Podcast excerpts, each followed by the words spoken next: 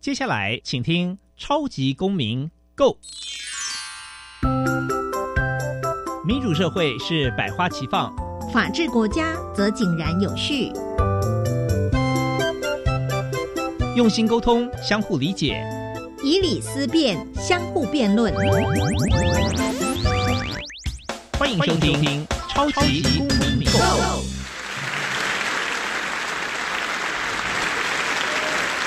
各位听众朋友，大家好，欢迎再次收听《超级公民购》。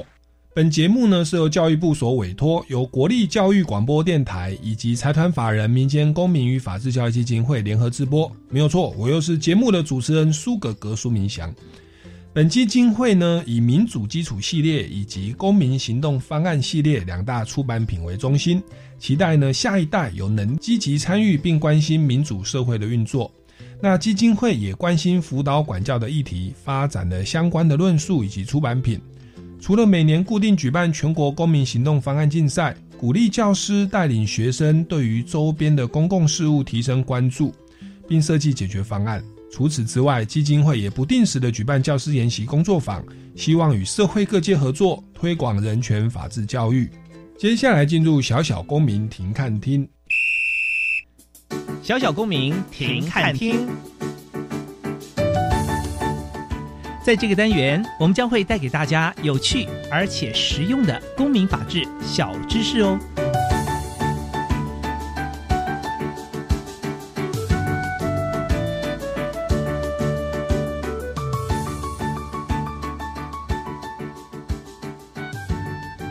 家事事件法是法院处理关于婚姻、亲子。继承、收养、未成年人监护、亲属间抚养、失踪人财产管理、宣告死亡、监护宣告、辅助宣告、儿童、少年或身心障碍者保护安置、严重精神病人申请停止紧急安置或强制住院等家事事件时所依据的法律。家事事件的成因错综复杂，夹杂着感情、亲情，甚至是利益等问题。当事人之间常有许多的官司，必须在住家与法院间往返奔波。例如夫妻离婚，极可能同时涉及请求分配夫妻财产剩余差额、离婚损害赔偿、争取未成年子女监护权等问题。为了妥适、迅速、整合的处理家事纠纷，我国特别制定家事事件法，增设专业审理庭、社工陪同、远距视讯审理。程序监理人、家事调查官等制度，使现行的法院可以结合社工、心理辅导、精神医学、调解等专业，更有效率地处理家事事件。接下来进入公民咖啡馆。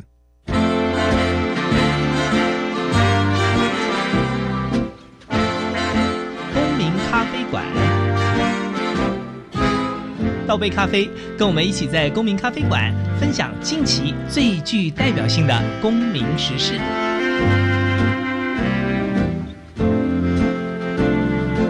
各位听众朋友们，大家好，欢迎再次收听《超级公民购》。那今天我们的节目呢，非常荣幸，这个邀请到之前来到我们节目跟我们分享这个平权啊、妇女的运动的这些相关议题的这个尤美女委员哦。那我们最热情掌声欢迎尤美女委员。各位听众好，主持人好。是，那这边当然还是先恭喜尤委员哦，就是这个近期啊，在在二零二零年获法国颁发国家功勋骑士勋章哦。那其实各位听众朋友，如果只要稍微了解一下一些相关的新闻啊，其实我们尤委员他是长期投入妇女运动啊，超过三十多年哦。那曾经担任台湾妇女团体全国联合会的创会理事长。国际职业妇女协会台湾总会的副理事长、台湾法学会副秘书长，以及台北律师工会的理事长，还有妇女薪资基金会的监事等职务哦。那当然，大家在新闻上或电视上哦，常看到就是这个二零一二年开始，我们委员他又担任了这个立法委员，那推动了这个同性平权的婚姻法案哦。那相信对于这个人权的关注。这个女权的关注，甚至是是各个性别的关注，其实都非常的这个用心与琢磨。那今天呢，就这个一开始要来请教一下尤美女委员，因为其实您您算是我学姐我我是台大法研所的硕士，是那您也是这个台大法研所的的硕士，后来又、嗯又又到这个国外去去研读哦，然后这个政治啦、法律都有一些相关的涉猎。那这边是不是来跟我们来分享一下你的整个这个学习的历程，以及包含您在从事实务的工作，从律师 OK 到呃妇女的权利的保障，一直到在担任立法委员的期间，这一这这个过程是来跟我们讲一下为什么会走这样的一个很丰富的、很特别的人人人生的过程？嗯哼，呃，其实呃这一路走来真的是超出自己的预期，因为我们成长在戒严时期，那也开始做事的时候也还是在戒严时期，所以在戒严时期，其实那时候根本没有所谓的生涯规划，那全部也都是标准答案，所以其实那时候最想当的就是当。老板的女秘书帮老板提着皮包，那就觉得，然后在一个玻璃帷幕的大楼上班，就已经觉得那也是人生最美的的一个境界了。所以没有想到台湾的社会变得非常的快，那自己也有幸参加了妇女新知基金会。那从戒严时期开始，从意识的觉醒，那到后来法律的修改，然后再到制度的改革，再到这整个一个国际的接轨。所以这一路走来，也跟自己的生命也都结合在一起，所以不断的成长，那也就各种的机会也就跟着而来。所以呢，一路走来能够这样子，真的已经是觉得完全是超出自己的预期。委员一开始本来是法学硕士，然后又是律师哦，那是什么样的一个原因？你本来是说当个秘书哦，对，就就心满意足了。后来是为什么会踏入妇女薪资的这样的一个运动，然后乃至三十多年都在推动女权的这个平权运动呢？呃，因为加入妇女新知，当然这里就牵涉到台湾的妇女运动嘛。那台湾其实最早就是吕秀莲前副总统，她把妇婴的种子带回来台湾。那那时候还是戒严时期，所以呢是没有机会结社的自由。但是她创立了拓荒者出版社跟保护你专线，在保护妇女朋友。那后来呢？因为这样的一个保护你专线跟通望者出版社，因为啊、国民党渗透，那就后来被关了。那关了以后，他出国，那后来又遇到中美断交，所以他回国。那回国以后呢，又刚好遇到就是就是遇到了这个美丽岛事件，所以他被抓进去关了。所以在这一连串的事件里面呢，当然当初跟他一起在成立拓荒者出版社跟保护你专线的啊这些的妇女朋友就觉得，我们是不是应该做点什么？因为在那样的风声鹤唳的呃那年代里面，尤其美丽岛事件，当时只要跟他们有关系的，几乎都被抓走。嗯，所以呢，大家就觉得说，那我们是不是应该来探讨中华文化五千年的文化对妇女朋友到底是精华还是糟粕？那我们应该去芜存精。所以呢，在这种情况之下，大家就成立了一个妇女新知杂志社，那就希望透过这个杂志社来探讨妇女在传统的啊这个法律、政治、教育、经济、文化各个层面，妇女的权益到底在哪里？所以也因为这样子呢，我们就利用每一年的妇女节开始丢出妇女的议题，譬如说，在以前，在我们那个年代，其实你结你这个上班的第一天，老板就会叫你签切结书，只要你结婚怀孕就要自动离职。嗯，所以我们就会去探讨说，妇女的工作权，妇女的工作权到底在哪里？那又像说妇女的参政权，妇女呢，你只要就是啊、我们有宪法规定妇女保障名额十分之一，那是应该是一个最低的门槛，可是它会变成是最高的门槛，所有的东西就是十分之一而已。所以我们就会讨讨说，哎，妇女的保障名额啊、这个妇女的参政权在哪里？而且很多的国家的考试或是这个啊、公务员的考试都限男性。其实我呢，我大一的时候是政治系，是台大政治系。那那时候最想当的其实是想要当外交官，嗯可是外交官考试限男性，所以就发现无路可走，赶快转 转法律系去了。还好法官跟律师没有限男性，所以你会看到说，在戒严时期，其实所有的这些的女性真的。真的就是在不管在婚姻家庭、在政治、在法律、在整各个层面，其实都是一个男尊女卑，那女性的权益是受到不受到保障的。嗯所以也因为这样子呢，就是呃加入了妇女新知。那时候他们正在成立杂志社的时候，希望一个学法律的，因为吕秀莲是我们台大的学姐对，所以呢，我就这样子因缘机会加入了。那加入进去之后，自己开开始性别意识的觉醒，因为以前根本没有什么妇女意识、性别意识，完全没有，只有被标准答案。对，所以当你性别的意识、性别的眼睛打开之后，你真的看见另外一个不同的世界。所以呢，也就因为整个一个后来戒严，然后整个一个时代的一直改变呢，所以就开始加入了这些的啊，就是开始修法运动啊等等，就一路这样走过来。是，其实大概也就二三十年前，我在读大学的时候，那个民法的亲属篇、继承篇就一直修啊。对，以前我也看到说，好妙哦，就是夫妻财产制，然后房子登记在那这个老。老婆名下的，可是是当成是先生的财产，这个很夸张的。没有然后子女的监护权，然后从谁姓，住所以先生为主，有很多非常不公平的那种制度的规定哦。那其实陆陆续续就一直修正，一直修正哦。那这边其实我相信，就是有有委员在这个推动的过程都有在实际的参与哦。那但是说这整个修法的过程到了近期，就是我们这个法律系会读民事诉讼法。那其实也帮考生感感谢委员啦，因为我们考国家考试要考民事诉讼法，但是后来呢，后面那个亲属继承就被删除了，另外独立变成家事事件法，啊，就不在考试范围内了。我们考试只要准备财产法 哦，不用准备身份法，这是很感恩的。因为那个亲属继承的诉讼法哦，它的诉讼很多规则原则是跟财产法不同的。那我想这边就其实牵涉到我们今天的主题哦，家事事件法它为什么会独立于民事诉讼法之外？那在过去那样子会有什么样的弊病？哦，那我们现在出现的家事事件法哦，它它的考量是什么？包含说我们现在有专业的家事法庭哦，那这一个整个制度的过程，可能呃听众朋友都比较陌生，来跟我们介绍一下好不好？好的，因为在过去呢，就是我们刚刚一直在讲说，妇女为什么权利受到不公平的对待？因为在传统里面，女性就是要结婚生子，嗯，就是要到夫家去为夫家传宗接代，所以呢，要为夫家传宗接代，你就要生儿子。因此呢，你会看到说，我们的民法亲属篇在民国十九年制定，二十年开始颁布施行。那整个民法亲属篇就是很符合我们的传统，因为你要要妻，所以法律上规定说你要从夫居，因为你要嫁到夫家去，所以你要冠夫姓，身为夫家的人，死为夫家的鬼，所以所生的孩子当然要从父姓，因为是要为夫家传宗接代。那所有财产当然归夫家所有。那如果说好，今天呢你被休掉，就是离婚。那子女呢？当然要子女留下来，财产留下来，所以子女的监护权当然归爸爸。嗯，所以呢，在这样的一个规定下面呢，老师那时候上课的时候，老师会告诉我们说，这个很符合传统，无关乎男女平等，因为女性就是要嫁到夫家去，去为夫家传宗接代。所以你会看到说，我们最早的所谓的七出，七个休妻是有。妻是不能够休夫的，只有夫能够休妻。那夫休妻的第一个原因是什么？第一个，无不孝有三，无后为大。所以只要你生不出儿子，先生就当然可以把太太休休回去了。嗯，然后呢，好，那不孝就是，所以你生不出儿子，那你生不出儿子怎么办？先生就可以三妻六妾。所以三妻六妾呢，人家妾真的生出儿子来，所以婆婆在抱金孙，然后呢就能言能语对着媳妇说：“你不到告本烫。”所以这时候呢，你能不能非常的孝敬你的狗？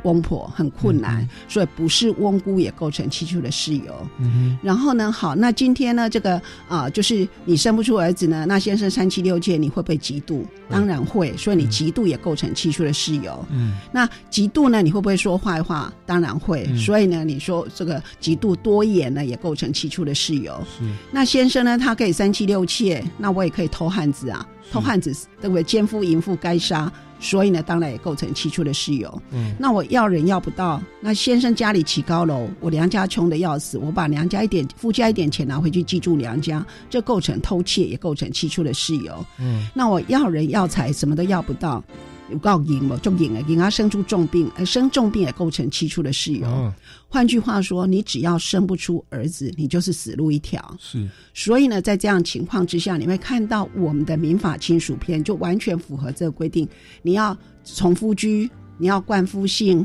子女要从父姓，所有财产归夫所有。离婚的话，孩子监护权归爸爸。所以在这种情况之下，你会看到说，在过去，只要先生有外遇，因为我们的整个一个婚姻的家庭，从原来大家庭，后来随着整个一个社会的一个变化，开始变成小家庭。嗯，那小家庭之后，先生开始有外遇，那有外遇怎么办？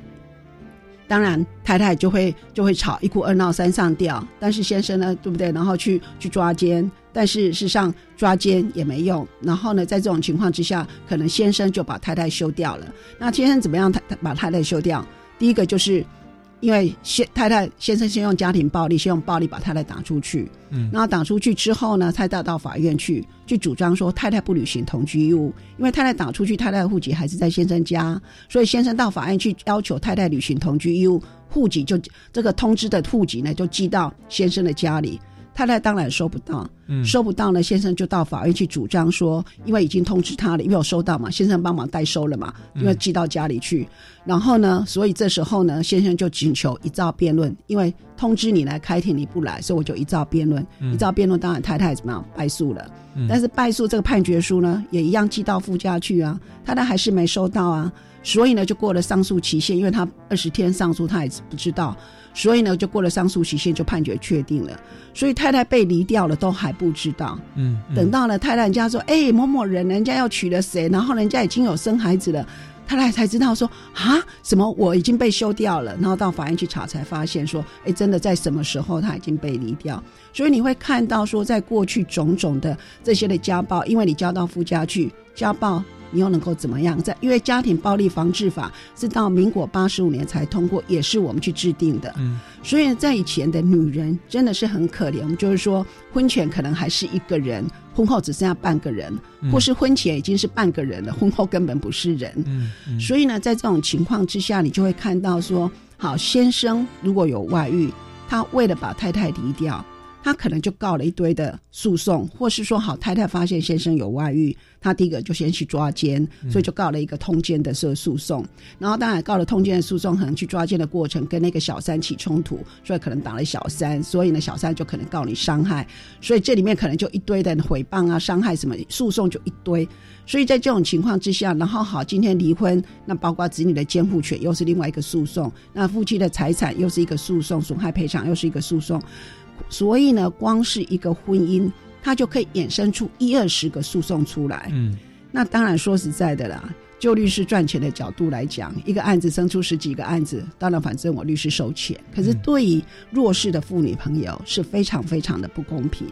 所以你会看到，在过去的妇女朋友，真的只要发现先生有外遇，那真的简直是天昏暗地。因为第一个他都是家庭主妇，她没有经济能力，然后所有财产又都会归先生所有，等于就是被扫地出门。嗯所以呢，在这种情况之下，后来我们开始去修改民法亲属篇。那我们在想说，民法亲属篇修的它是一个实体法，嗯可是你在诉讼法没有去改，那根本没有用。那你用那个财产法的概念跟诉讼法是跟啊、这个家事的案件是不一样的，因为财产法他就是一翻两瞪眼，是就是是，对就是对，不对就是不对，你欠我钱就是要还钱，这很清楚的。所以呢，他没有情理的问题，他就只有法。反正你今天欠我钱，你就是要还钱；你今天跟我签的租约，你违违约，你就是要就是要这个损害赔偿，或是要恢复原状。可是，在婚姻的案子、在家庭的案子、在子女的监护权的案子，它其实是情理法，不是法理情。嗯所以在这种情况之下，你用那个法理情的法的概念来处理婚姻家庭、处理子女监护权的问题，那种一刀一一刀这样切下去，根本解决不了问题。嗯所以你会看到说，好，邓如雯后来家暴的事件，我们通过了家家暴家庭暴力防治法。但是邓如雯事件发生之后，我们就看到另外一件，其实是我处理的，他们是离了婚，但是呢，后来就是太太不肯离婚，然后先生就说：“我把孩子财产都给你，我就是爱江山，爱美人不爱江山。”所以太太就拿了这个，可是太太还是觉得她是被抛弃的，嗯所以太太后来就把这些房子啊、册子卖掉，然后去买了另就到远地去，然后去另外重启生活，然后买了一间的这个啊、就是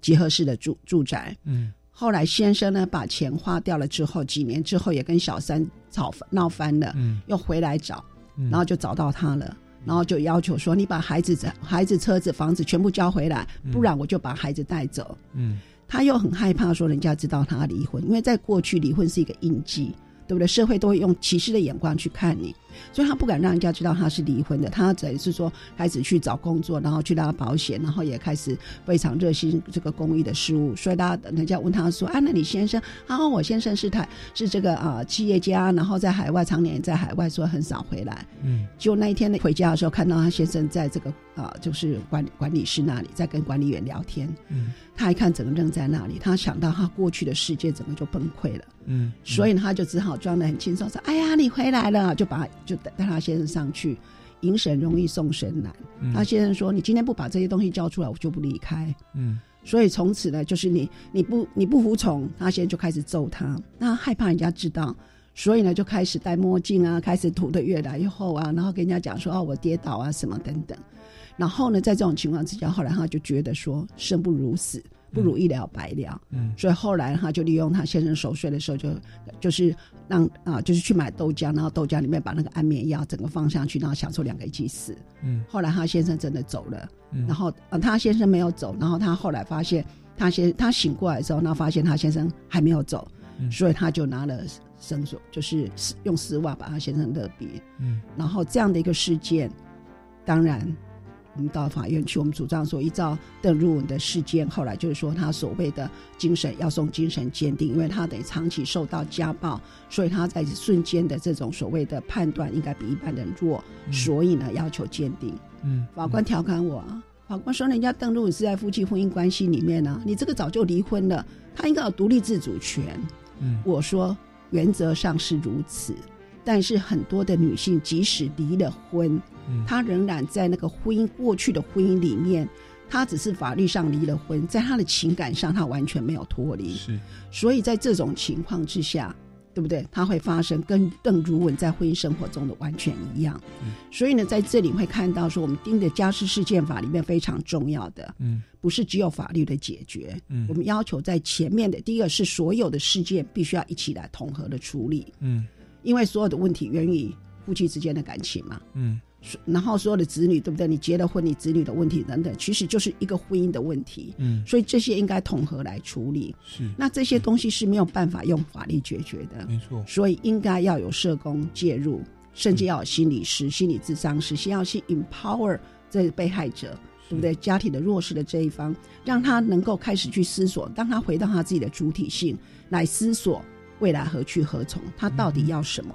那这样大家才能够去谈说好。那我们怎么样好聚好散？我们一般法律都说是法理情的，但是在面对这种亲属案件、继承案件、婚姻案件，它真的是情理法，情要放在最前面，不是法律离婚就算了。他那个整个情感的修复，还有包含孩子的部分，哇，那些回忆、那些共同生活的那些纠葛，那不是说断就能断。也是因此，我们的家事事件法才认为有独立出来的必要，包含整个诉讼制度都有做变动。那这个部分的细节呢，我们待会进一段音乐，再继续回来请教一下由美女委员哦。那这段音乐呢，是由歌手台正宵邀请的这个何方、胡一芬、蔡家珍、张云清、艾辰、杨倩石哦、舒雅哦，以及主持人苏格格我，我们写了一首歌曲叫做《仰望》，鼓励大家在疫情的期间呢，不为这个环境的困顿或人际关系的压力。抱着希望，坚定的往前行。进段音乐，马上回来哦。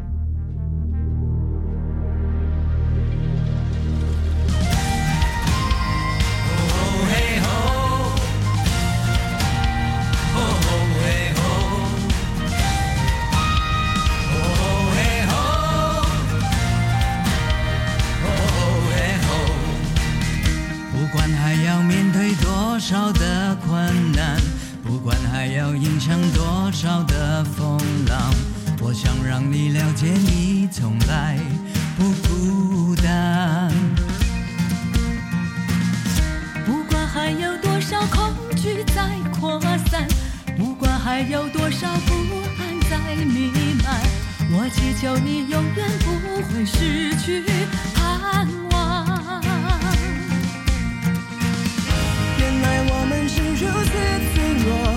像容易戳破的泡沫。再努力又如何？再拼命又如何？好多事却依然难以掌握。快把眼泪擦干，只要真心仰望，不必左顾右盼，请不要再回头看。快把悲伤遗忘，只要专心仰望，宁静在永恒里，会带来真正平安。哦嘿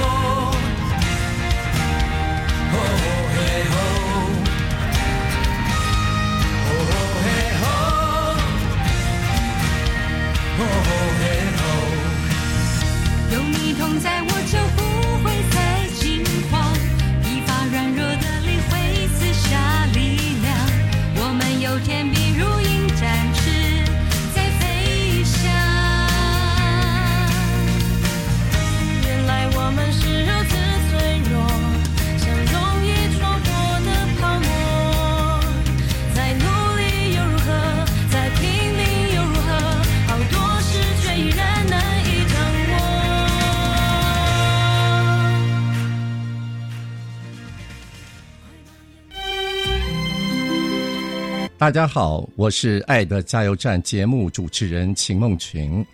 这个节目致力于提供社会大众正确的家庭教育、沟通模式以及性别平等等观念。我们希望大家能够拥有健康圆满的家庭生活。想要了解更多内容呢，欢迎每周六上午八点到九点准时收听《爱的加油站》。这个线上教学影片很精致哦，教学方式跟题型也非常创新。例如，普通高中基础物理课程教材以知识节点对应课纲内容，每支影片大约五到八分钟。另外还有情境素养题。我可以利用零碎时间学习。英才网包含小学到高中的教学资源及学习诊断系统，欢迎师生上线体验。以上广告是由教育部提供。目前已进入汛期，这也是台湾最容易遭受台风、水灾、土石流侵袭的时期。虽然汛期带来丰富的水资源，但也可能引起洪涝灾害，请民众留意气象资讯，加强居家防灾准备，请疏通水沟、下水道，以降低汛期带来的灾害损失。掌握及时防灾资讯，请上经济部水利署防灾资讯服务网或下载行动水情 App，多一分准备，少一分损失。以上广告由经济部水利署提供。我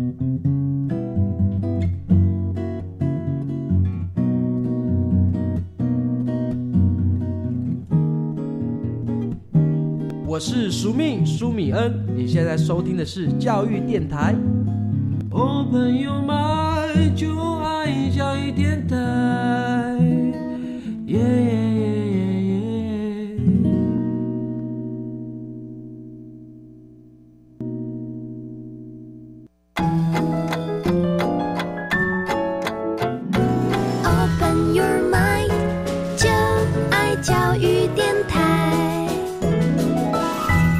位听众朋友们，大家好，欢迎回来《超级公民购》。那今天节目非常荣的荣幸哦，邀请到这个主持人苏格格的学姐啊，这个由美女委员哦。那她除了担任律师之外，到国外去留学之外，她在国内也担任了这个妇女薪资协会整个妇女运动长期的关注哦。那这个台北律师工会的理理事长啊，以及担任这个不分区的立委哦，推动了很多这个婚姻平权的法案哦。那今天我们就接着要来。接请教一下有美女委员哦，就是刚刚有跟我们来聊到说，这个家事事件啊，特别婚姻啊、孩子这种关系，不是法理情，依照法律一刀两断，两个人都没感觉了，不是这样。很多妇女哦，这个在离婚之后，法律上算分开了，可是情感上，哇，那个是多年的回忆，多年的纠葛哦。所以在家事事件，应该是要情理法哦这个方式来来去解决。那当然说，我们知道法律制度是是制度是硬邦邦的哦，我们。制定的家事事件法，甚至有这个所谓的独立出来的家事法院，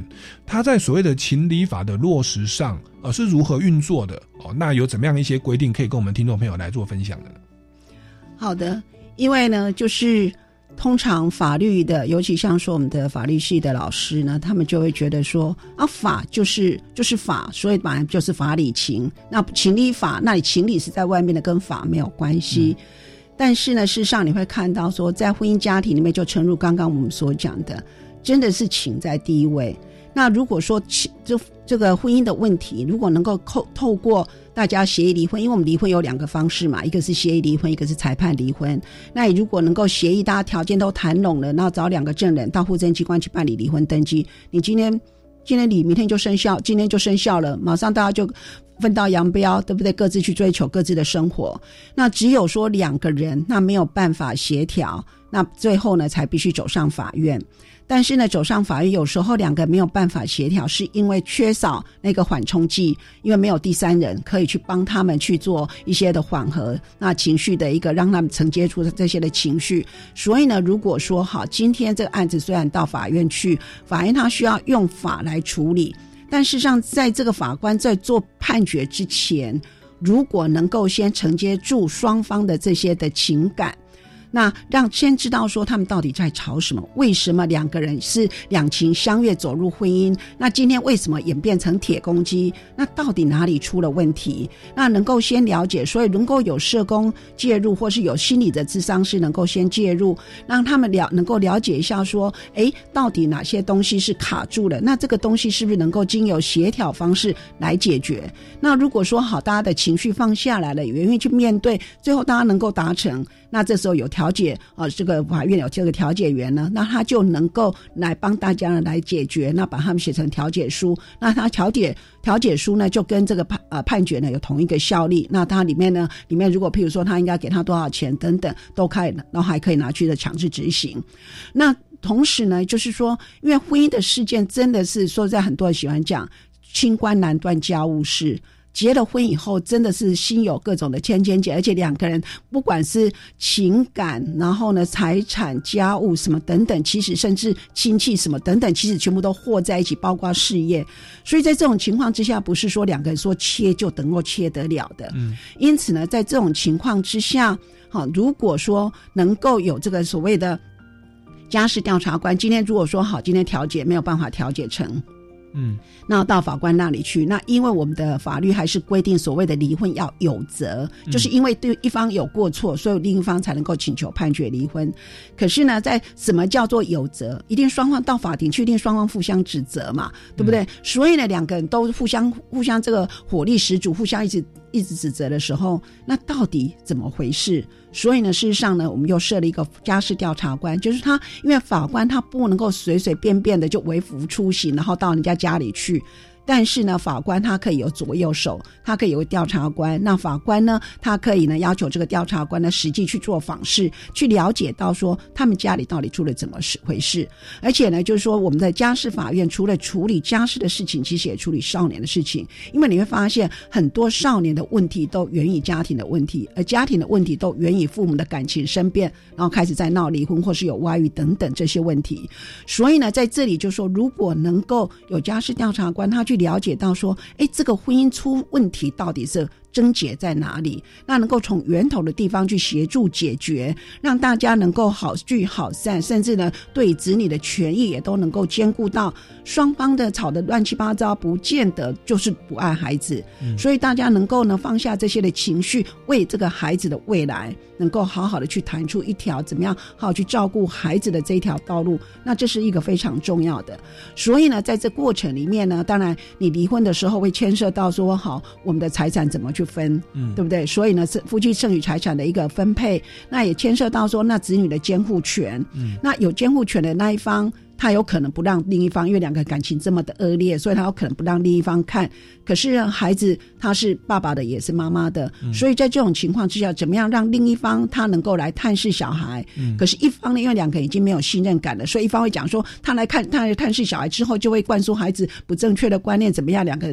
两个就是还是吵成一团。嗯。所以这时候呢，就必须要社工，他会来做房事报告，看说谁最适合来做孩子的啊这个监护人。那如果没有监护权的那一方，他要探视。那怎么样的探视？那这些探视的方式啊，比如说一个礼拜几次，然后时间是什么时候？那孩子要不要过夜？然后还有逢年过节，到底要在谁那里？那母亲节、父亲节，还有生日什么等等，其实这些林林总总，真的是非常非常的繁琐。嗯，但是他也就成为在生活中的很多的导火线。嗯，因此呢，这些的东西就是透法官呢，他就可以透过家事调查官，甚至透过社工也去做家庭访视的一个报告。所以呢，那甚至呢。就到法庭去了。那法官呢？今天家事调查官做报告回来，可是法官他想要了解孩子真正的意思。那通常父母双方都在争孩子，双方都会去压迫孩子，去跟他讲说你要讲我的好话，所以孩子呢都非常的困难。所以这时候呢，法院还我们还设立一个程序监理人，嗯。程序监理人就是孩子独立的律师，嗯。他不是爸爸的夫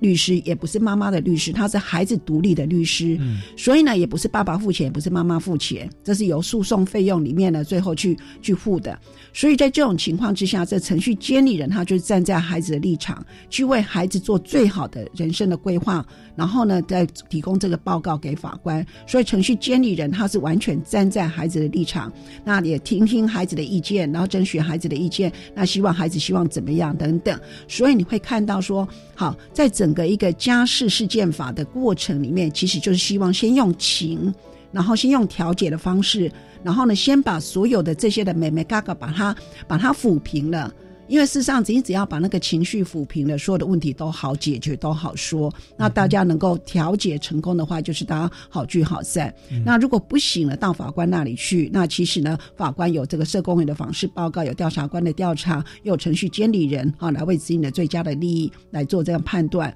那在这过程里面呢，因为既我们刚刚讲说，一般的诉讼是法理情，嗯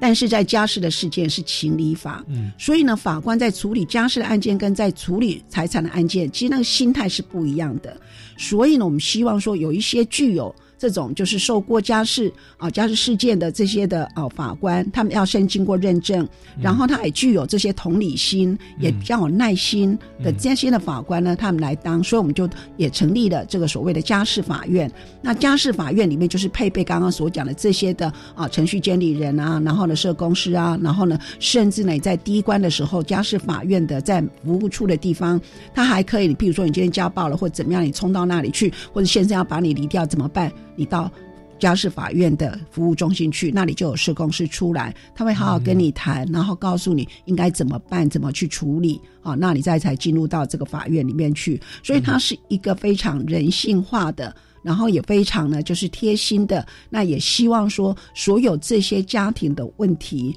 他能够一次的解决，也不希望说因为婚姻的问题造成家庭的破裂，造成社会的问题，所以呢设立了家事法院。那因为像家事法院呢，就是因为它需要地等等，成本较高，所以呢就是没有设立家事法院的地方呢，就是设立专门的家事法庭。那我们希望用专业的方式来协助啊，来处理这些家庭的案件，然后让这些的就是两个人啊，因为结了婚以后，那所出现的这些的问题能够好好的去解决。嗯哼，其实这种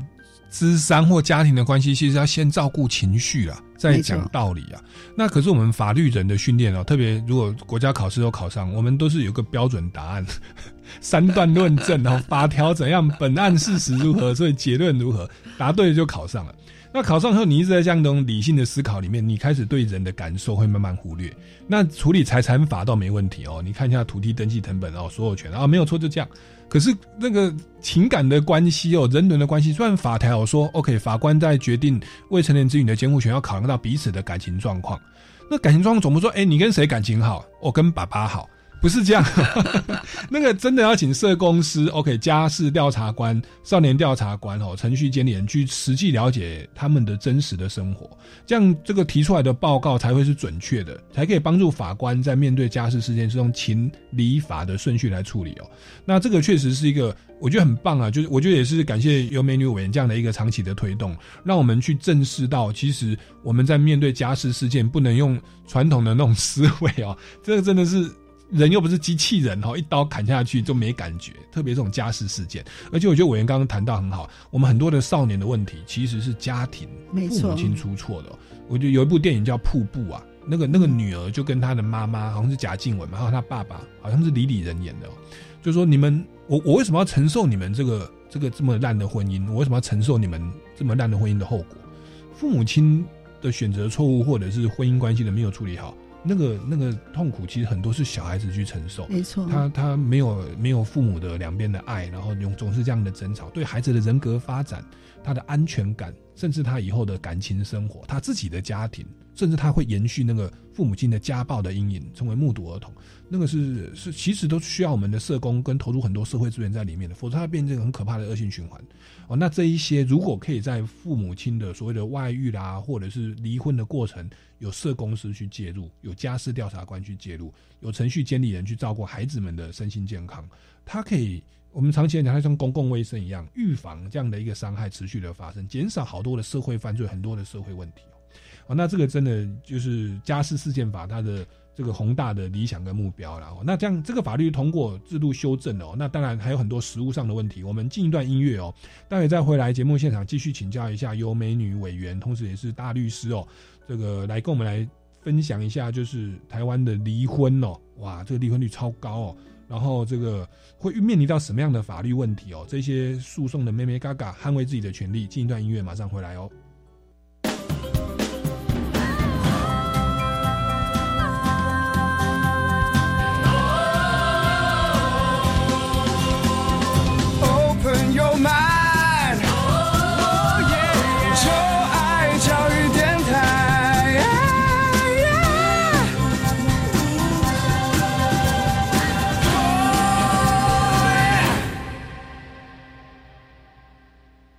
各位听众朋友们，大家好，欢迎回来《超级公民购》。那今天我们节目非常荣幸邀请到我们这个由美女委员哦，本身也是律师哦，来跟我们来分享这个所谓的家事事件法哦、女权哦，然后离婚、小孩子监护的一些相关的问题。那因为尤委员他本身就是这个职业的律师，台北律师工会的这个理事长哦，之前担任过，所以这边就把握机会了，帮我们听众朋友来请问一下。因为经过统计，我们台湾哦每两对哦就有一对会离婚哦，哇！像我的家人，我爸爸妈妈是没有离婚那一对啊，但是我的兄弟姐妹就有人离婚哦，啊，真的是二分之一啊，所以我就没有结婚了，我会考虑比较多，会比较审慎评估啊自己的经济状况啊，哈，这个各方面的问题啦。好，那这边就来请教一下啊，离婚我们当然不愿意去面对，可是两对有一对会面临哦，那这边是不是来请教一下？这个这个大律师哦，那那其实像我父母有时候会开玩笑啊，他们已经老夫老妻六七十岁，他们就会来讲说，哎，如果因为因为我们家是这样哦，这个爸爸很疼妈妈哦，那房子就登记在妈妈名下，好，那登记在妈妈名下，我妈妈这个最近身体不好，她有发现有这个初期的癌症，那当然说他们有时候这样在规划，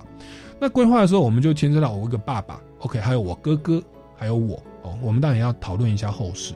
那现在就有个问题来了，就是我妈妈的那个房子啊，是他们结婚之后买的。那买了以后呢，这个我爸爸就说啊，那个房子不是你的啦，那个是我上班赚钱哦，只是登记在你名下。那这就很多的问题啊，有的说是借名登记哦。那我爸爸说，其实是要主张剩余分配财产，我要婚后财产分一半。那我妈妈又说不对，那是你送我的啊，你之前说疼我嘛，所以送我剩余的，怎么可以算在剩余分配财产？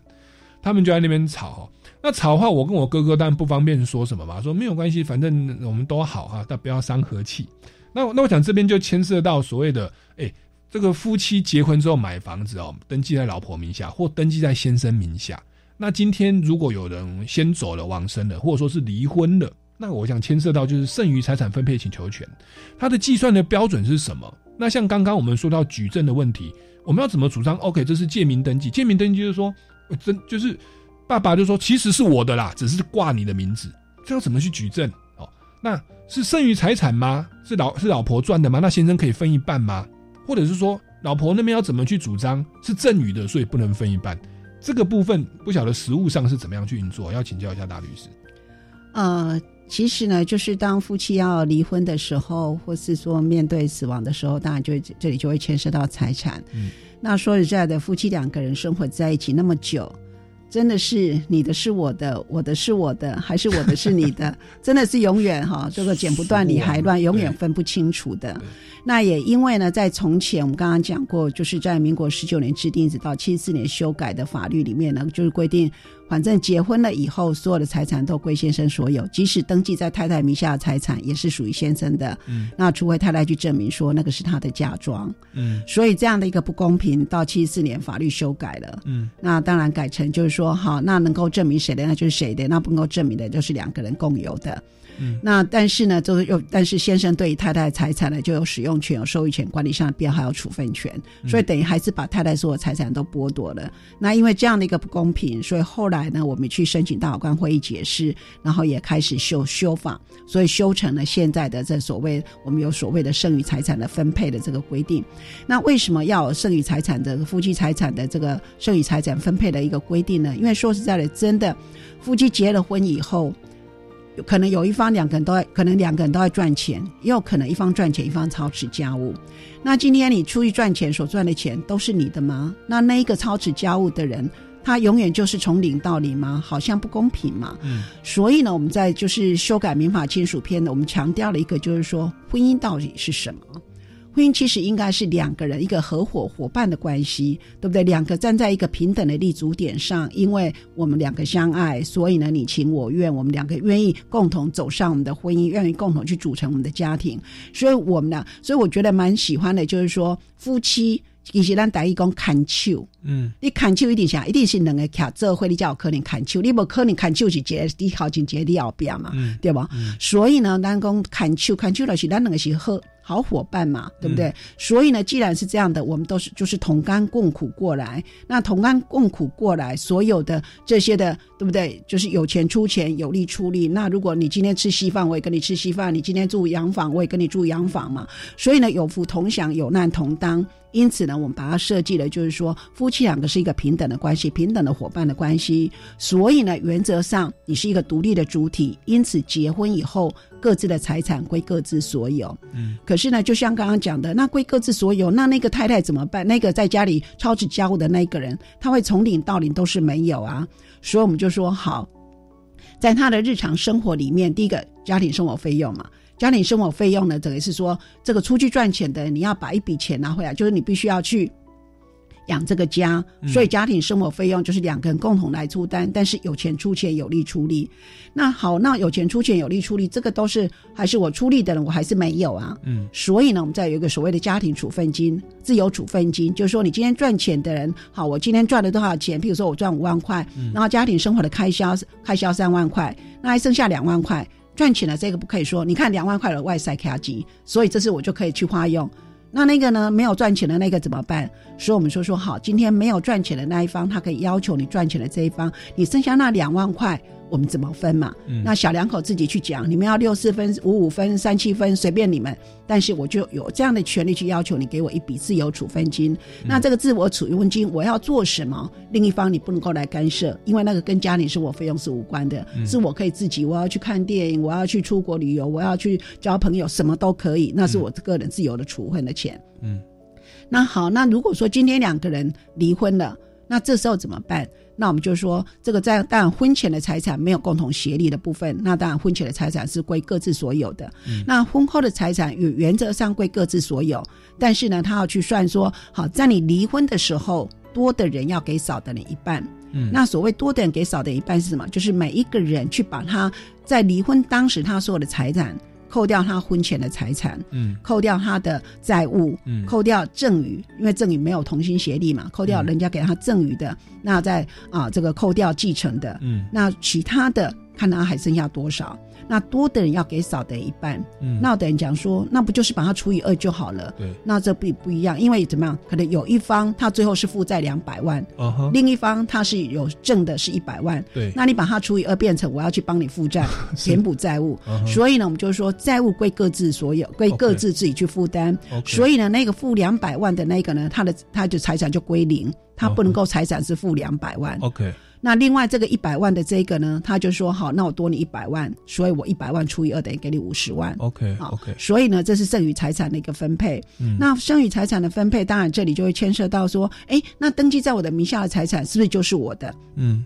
那当然，原则上是你的，可是我们都是在算价值，所以这一栋房子这一在现在的价值，譬如说三千万，那可能这里面有先生出的钱，有太太出的钱等等，嗯但是不管怎么样，这里面就是三千万。但三千万它里面，譬如说有贷款，好，贷款还有一千万，那这三千万就扣掉一千万，还有两千万。嗯那两千万呢，再看看说这个好，那两千万如果是太太的名字，那至至少太太这两千万，那你就是把你所有的财产再去扣扣加加减减，那你就会多出比先生还多，嗯那你一样要分一半给给先生嘛。嗯那如果这栋房子是先生的名字，也都用同样的方式，嗯反正所有的财产，不管股票哈，就是有价证券，或是呃这个什么房子、不动产哈，或是土地、房子、土地，然后呢，所有的比如保险什么的，当然人身保险是不在里面的。但是如果是那种现在的商业保险，它是会增值的，那那个也要算进来。嗯好，那用这样的方式，最后去算那个价值，就多的人给少的人一半。那这样子就不用去吵说要登记在谁的名下，反正登记在你的名下也一样，将来要分给我一半；嗯登记在我的名下也登记也一样分给你一半。那差别只是说，登记在我的名下，在我没有离婚之前，我要处分，我不需要你的同意，嗯因为房子是我的。嗯哦，那差别只是在这里。但是如果说想两口都好的话，大概不会有人说我不经过你的同意，我就偷偷把房子卖掉了，对不对？我想大概也很少会有情况，很这种情况。那如果说两个人真的感情生变了，那不管怎么样，反正那个财产就是一个一半。在我任二零一一八年我们的年金改革的时候，因为我们也看到说，现在尤其现在年轻人。房子太贵了，所以他们几乎大家都没什么财产，嗯然后婚龄又不长，嗯可能结婚了五五六年就吵着要离婚了，嗯所以要离婚的时候，这一翻两瞪眼，两个根本都没有什么财产，嗯那怎么办？那当然有在家里做从事劳务的这一方会觉得说，那我这六年的青春就这样白费掉了吗？对不对？所以两边又吵得吵得不可开交。那这里就会牵涉到说，好，如果你是家庭主妇，那另外一方呢，他是譬如说他是公务员，那他将来退休，他可能会有退休金。那这些的退休金呢，你在这几年内所累积的这个份额的部分，那也一样可以拿出来分。否则的话，他将来老年有保障，我将来老年什么都没有，嗯那我现在又要重新出来。所以最近我们也在讨论说赡养费，因为在国外，就是我们看到在美国都有很高的赡养费。但是因为我们有这个财产的分配，那我们的赡养费目前是规定的非常严，嗯就是说你必须要啊、因为判决离婚，而且生活陷于困难啊，然后呢没有过世的那一方才可以跟有过世的那一方请求赡养费。对，那这个东西几乎没有人可以拿得到。对所以呢，我们最近也在修改这个赡养费，就是说，他已经脱离这种所谓的抚养义务的延长，而是说啊、因为譬如说我们两个啊、都是，譬如说我们都是大学法律系毕业，嗯然后一个去考律师，一个就进到家庭里面去嗯是抚养小孩。结果呢，一个一个是当律师，一个是家庭主妇。今天两个离婚了，那两个现在都没有什么财产，那变成这个这个家庭主妇呢，她什么都没有。那可能呢，将来这个这个律师他的基础点已经是律师了，所以他每个月会一直在赚钱。跟着太太重新出来，重新考试，可能他要考很多年才能够考得上。那在这时候怎么办？所以是不是应该弥补他在这这些年来，他因为减少这些的劳动力，减少他的这些的啊机会成本啊的在这个损失，嗯那我们把它界定为这个叫做赡养费。嗯那当然这个还没有修改，现在还在跟跟法务部还在这个协商中。啊那我觉得说，哎，在这过程里面，其实关于财产的部分，也其实离婚大家第一个看的就是财产，嗯第二看的就是子女的监护。对，那现在子女监护其实已经很很清楚的，就是以子女的最佳利益为依归，所以一定会社工去做访视报告。然后呢，法院会去做裁定。刚刚我们讲说还有程序监理人，嗯所以呢，那现在呢，其实法院也就是说，如果两个人能够协调的话，其实是共同监护。那共同监护的话，再会一些的细节，平常在谁那里啊？哦，然后呢，怎么样的啊？共同就是互相的照顾什么等等。那这个都已经有一些很细腻的一些的啊规定跟实务上的一个做法。嗯哎、嗯嗯所以现在比较不需要说为了自己的监护权，大家在那里争得你死我我活，然后把孩子抢来抢去。是是。哇，谢谢尤尤尤大律师的分析，我靠，仿佛在上一方上一个民法亲属编的课程，我想对听众朋友应该也是非常有帮助哦。那当然说，因为今天时节目时间的关系，也慢慢到了尾声哦。那我觉得最后是不是再请一下尤尤尤大律师来跟我们来分享一下，不管是人权、妇女运动，或者是家事事件法，或者是这个婚姻关系啊，有没有为我们做一个补充跟总结，好不好？啊、好的，我想呢，大家一定是在两情相悦的情况之下走上婚姻的。嗯